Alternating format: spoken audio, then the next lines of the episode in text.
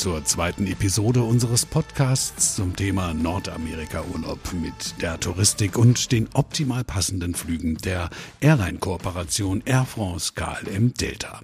Hier mit von der Partie wie beim letzten Mal die Produktexpertin Ulrike Seiler und der Airline-Fachmann Christoph Kessel. Aufgehört haben wir in der ersten Episode mit den Maßnahmen zum, ja, wie soll ich sagen, leidigen Thema Covid, Corona. Ähm, das lassen wir jetzt einfach mal hinter uns, würde ich vorschlagen. Wir sind nun also drüben auf der anderen Seite des Atlantiks angekommen und dann, Ulrike, Nordamerika ist groß und mit Christoph können wir ja an die Ost- und die Westküste der USA, aber auch nach Kanada fliegen. Kannst du uns denn bitte für jedes dieser drei Ziele vielleicht ein Beispiel für eine tolle Tour geben, die dir besonders gefällt? Also sehr gern. Ähm, für Florida bin ich zum Beispiel ein sehr großer Fan von unserer Kleingruppenreise. Best of Florida nennt sich die. Hier nehmen wir maximal zwölf Teilnehmer mit auf die Tour, was eine sehr hohe Flexibilität und äh, auch eine persönliche Atmosphäre irgendwo garantiert.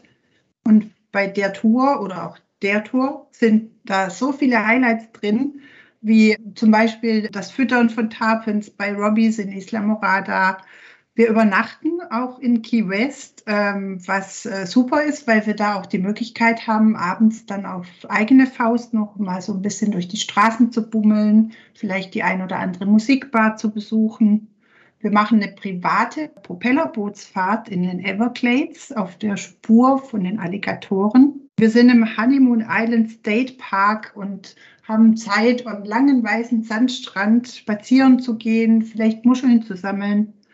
Wir sind in Orlando. Dort gibt es natürlich die Möglichkeit, einer der berühmten Freizeitparks zu besuchen. Wir bummeln durch eine ganz entzückende Kleinstadt. Mount Dora nennt sich das, mit ganz vielen kleinen Geschäften, Antiquitätenläden, Boutiquen und so weiter. Wir besuchen die älteste Stadt in Florida, St. Augustine. Unterwegs machen wir noch ein Picknick im Ocala National Forest und nicht zuletzt machen wir noch eine kleine Rundfahrt durch das pompöse Palm Beach. Also man kann sagen, hier jagt wirklich ein Highlight das andere.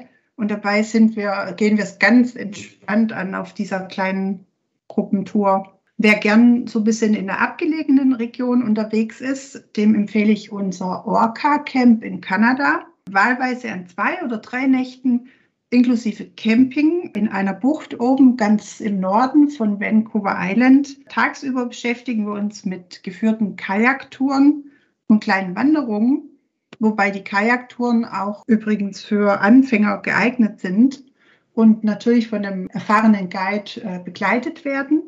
Der kümmert sich da nicht nur darum, uns zu erklären, wie das funktioniert, sondern der stellt diese Kajaktour vor Ort dann individuell nach Wetter, Gezeiten und ganz wichtig, nach den aktuellen Routen der Orcas zusammen. Und wenn man da dann abends im Camp am prasselnden Lagerfeuer sitzt, ein Barbecue genießt, den Tag ausklingen lässt, das ist ein absolutes Highlight. Und die, die gern in der Natur aktiv unterwegs sind, für die ist unsere Wanderreise Nationalparks des Westens erwandern eine ganz optimale Option. In 13 Nächten ab Las Vegas bis nach San Francisco oder auch umgekehrt. Gibt es leichte bis so ja mittelschwere Wanderungen. Je nach Kondition kann man auch vor Ort mit dem Guide organisieren, dass man etwas kürzere Etappen wandert oder vielleicht auch nur ausgedehnte Spaziergänge machen möchte. Übernachtet wird in Hotels oder Nationalparkunterkünften und begleitet werden wir auch hier von einem deutsch sprechenden Reiseleiter der auch gleichzeitig unser Fahrer ist. Die Highlights sind natürlich Klassiker, die wahrscheinlich ganz viele auf ihrer Bucketliste haben, so wie der Bryce Canyon, Monument Valley, der Grand Canyon, das Death Valley und auch der Yosemite National Park. Tolle Beispiele, Ulrike. Ne? Also äh, gerade die Nationalparks im Westen, die kann ich auch persönlich empfehlen. Also Bryce Canyon bei Sonnenaufgang ist zwar früh, morgens um fünf, aber ein Erlebnis, das man nicht mehr vergisst. Ne? Und, wer keine Lust hat auf Gruppenreisen oder auf Wandern oder so, der ist ja bei der Tour trotzdem an der richtigen Adresse. Ich sage nur Bausteinveranstalter. Da kann man sich seine Tour mit Mietwagen oder Wohnmobil auch ganz auf die eigenen Wünsche hinzuschneiden. Kann ich auch nur empfehlen. Christoph, auf ein Thema äh, möchte ich dich gern noch ansprechen sprechen. Das passt jetzt auch gerade äh, ganz gut zu den beschriebenen Naturerlebnissen.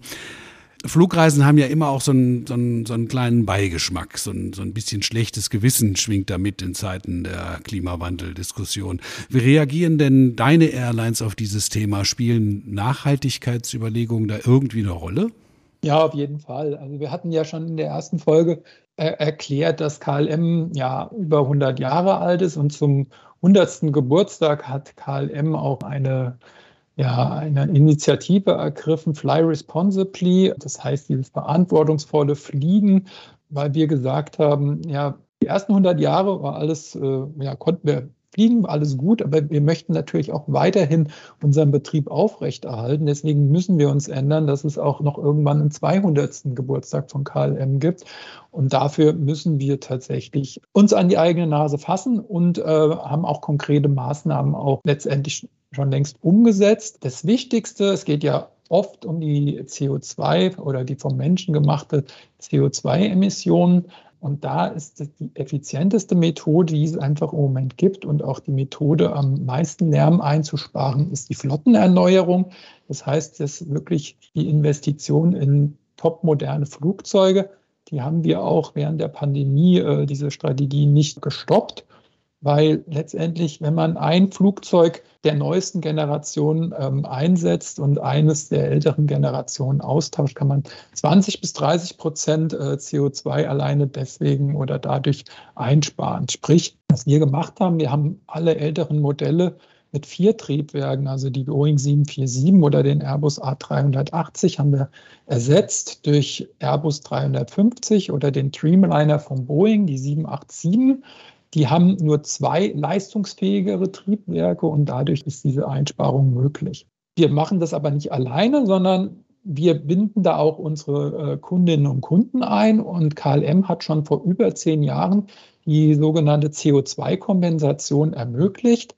Das heißt, da kann man den CO2-Ausstoß, den man auf einer Flugreise zum Beispiel in die USA letztendlich zu verantworten hat, den kann man kompensieren. Das Geld geht aktuell in ein Projekt in Panama. Da wird letztendlich eine Wiederaufforstung ermöglicht, aber auch eine Kakaoplantage weil das Wichtige ist immer bei so Kompensationsprojekten, dass man die lokale Bevölkerung natürlich mitnimmt und dass die letztendlich auch ein Auskommen haben. Deswegen auch diese Sache mit der, mit der Kakaoplantage, dass die Leute Jobs haben und auch gute Jobs haben, von denen sie auch leben können. Bei Air France, Air France hat ein ähnliches Projekt, das heißt Trip and Tree. Da kann man sich für die Projekte selber entscheiden. Und was ich bei dem Projekt ganz gut finde, ist, wenn man sich dann für ein Projekt entschieden hat, kriegt man auch regelmäßige Updates, auch nach der Reise noch, was letztendlich mit dem Projekt geschehen ist, ob das Projekt schon realisiert wurde und was letztendlich dann auch umgesetzt wurde. Die Delta geht im Moment anderen Weg, die kompensiert letztendlich den CO2-Ausstoß für die Passagiere selber und das entspricht im Moment als Aufforstungsprojekt einer Größe des US-Bundesstaats Virginia. Also das ist schon eine riesige Dimension, aber das muss man ganz ehrlich sagen, das ist eine Brückentechnologie. Wichtig ist eigentlich neben der Flottenerneuerung wirklich in sogenanntes nachhaltiges Flugbenzin sogenanntes Sustainable Aviation Fuel zu investieren. Weil Sustainable Aviation Fuel besteht halt nicht aus Erdöl, sondern die Basis sind Abfallprodukte, wie zum Beispiel Altspeiseöl. Das sammelt die KLM jetzt in den Benelux-Staaten letztendlich ein, zum Beispiel durch altes Pommesfett. Stroh oder Holzreste eignen sich auch wirklich, um Flugbenzin herzustellen. Weiß wahrscheinlich auch nicht jeder der Zuhörenden. Und was halt wirklich gut ist, ist, dass dieses SAF, dieses Sustainable Aviation Fuel, ein Drop-in-Kraftstoff ist. Das ist so ein bisschen ähnlich wie bei uns, wenn man an die Tankstelle fährt. Da sieht man ja immer E5 oder E10.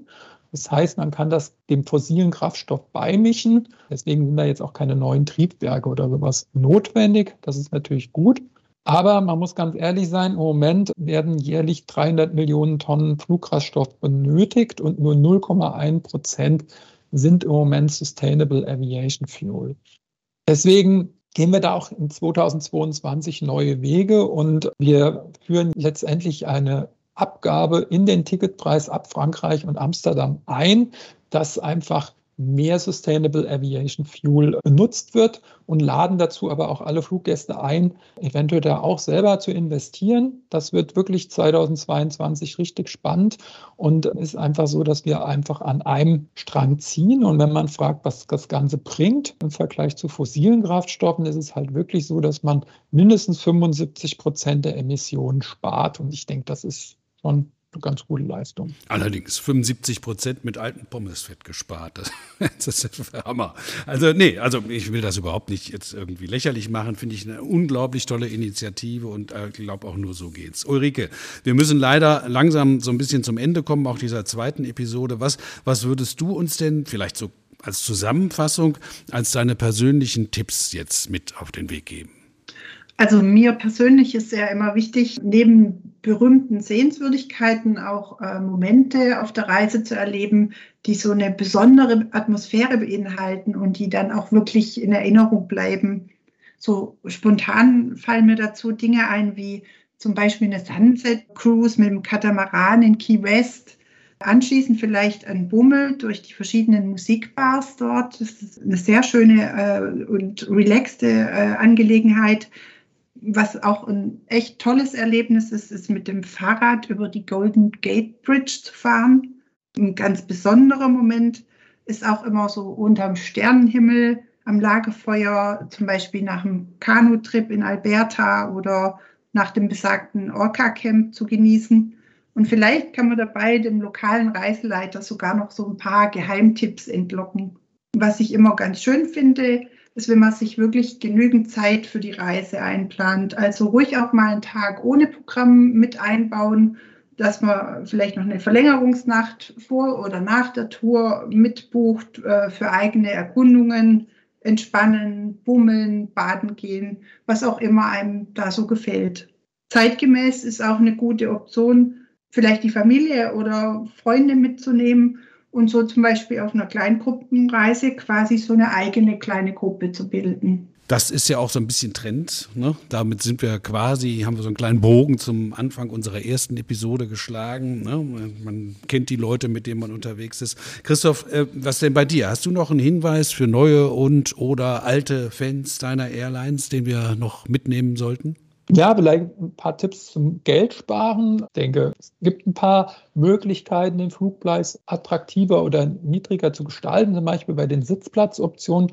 Da geht es darum, dass wir mit unserem äh, Vielfliegerprogramm Flying Blue eigentlich die Treue der Kundinnen und Kunden belohnen wollen, auch wenn sie noch gar nicht geflogen sind. Das heißt, in dem Basislevel gibt es schon die Möglichkeit, zum Beispiel 10% Rabatt auf Vorzugssitzplätze, zum Beispiel am Notausgang zu bekommen.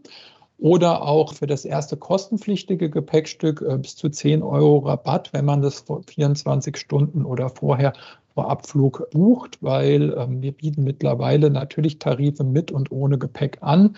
Das ist der Trend der Zeit. Und ja, das ist einfach, denke ich, eine Möglichkeit, um ein bisschen Geld zu sparen. Wichtig dabei ist, dass die Vielfliegernummer der Passagiere in die Buchung eingegeben wird und danach auch das Ganze erst das Pricing stattfindet, damit eigentlich einfach der Computer auf die Datenbank zugreifen kann und sieht, ah, okay, der Passagier ist äh, Vielflieger im Basislevel, kriegt ihnen den Rabatt. Und ähm, ich glaube, in der ersten Episode hatte die Ulrike auch schon gesagt, äh, Frühbucherrabatt. Das ist auch was, was ich immer empfehle bei diesen ähm, Serviceleistungen. Je früher man bucht, desto günstiger sind die auch bei uns. Das mal so einfach auch als Tipp. Und ich denke, wir haben sehr, sehr viele Infos, glaube ich, geliefert in dem Podcast. Das kann man auch alles nochmal ein bisschen nachlesen auf AFKL Docs Info. Das ist eine Downloadseite, wo wir wirklich ähm, gerade auch zur Reisevorbereitung Präsentationen hinterlegen, die wir auch wirklich tagesaktuell gegebenenfalls ändern, weil sich ja Corona-Einreiseverordnungen etc. auch ständig ändern. Und da bleiben wir natürlich auch ajour. Und das binden wir, denke ich, ja auch in die Shownotes ein.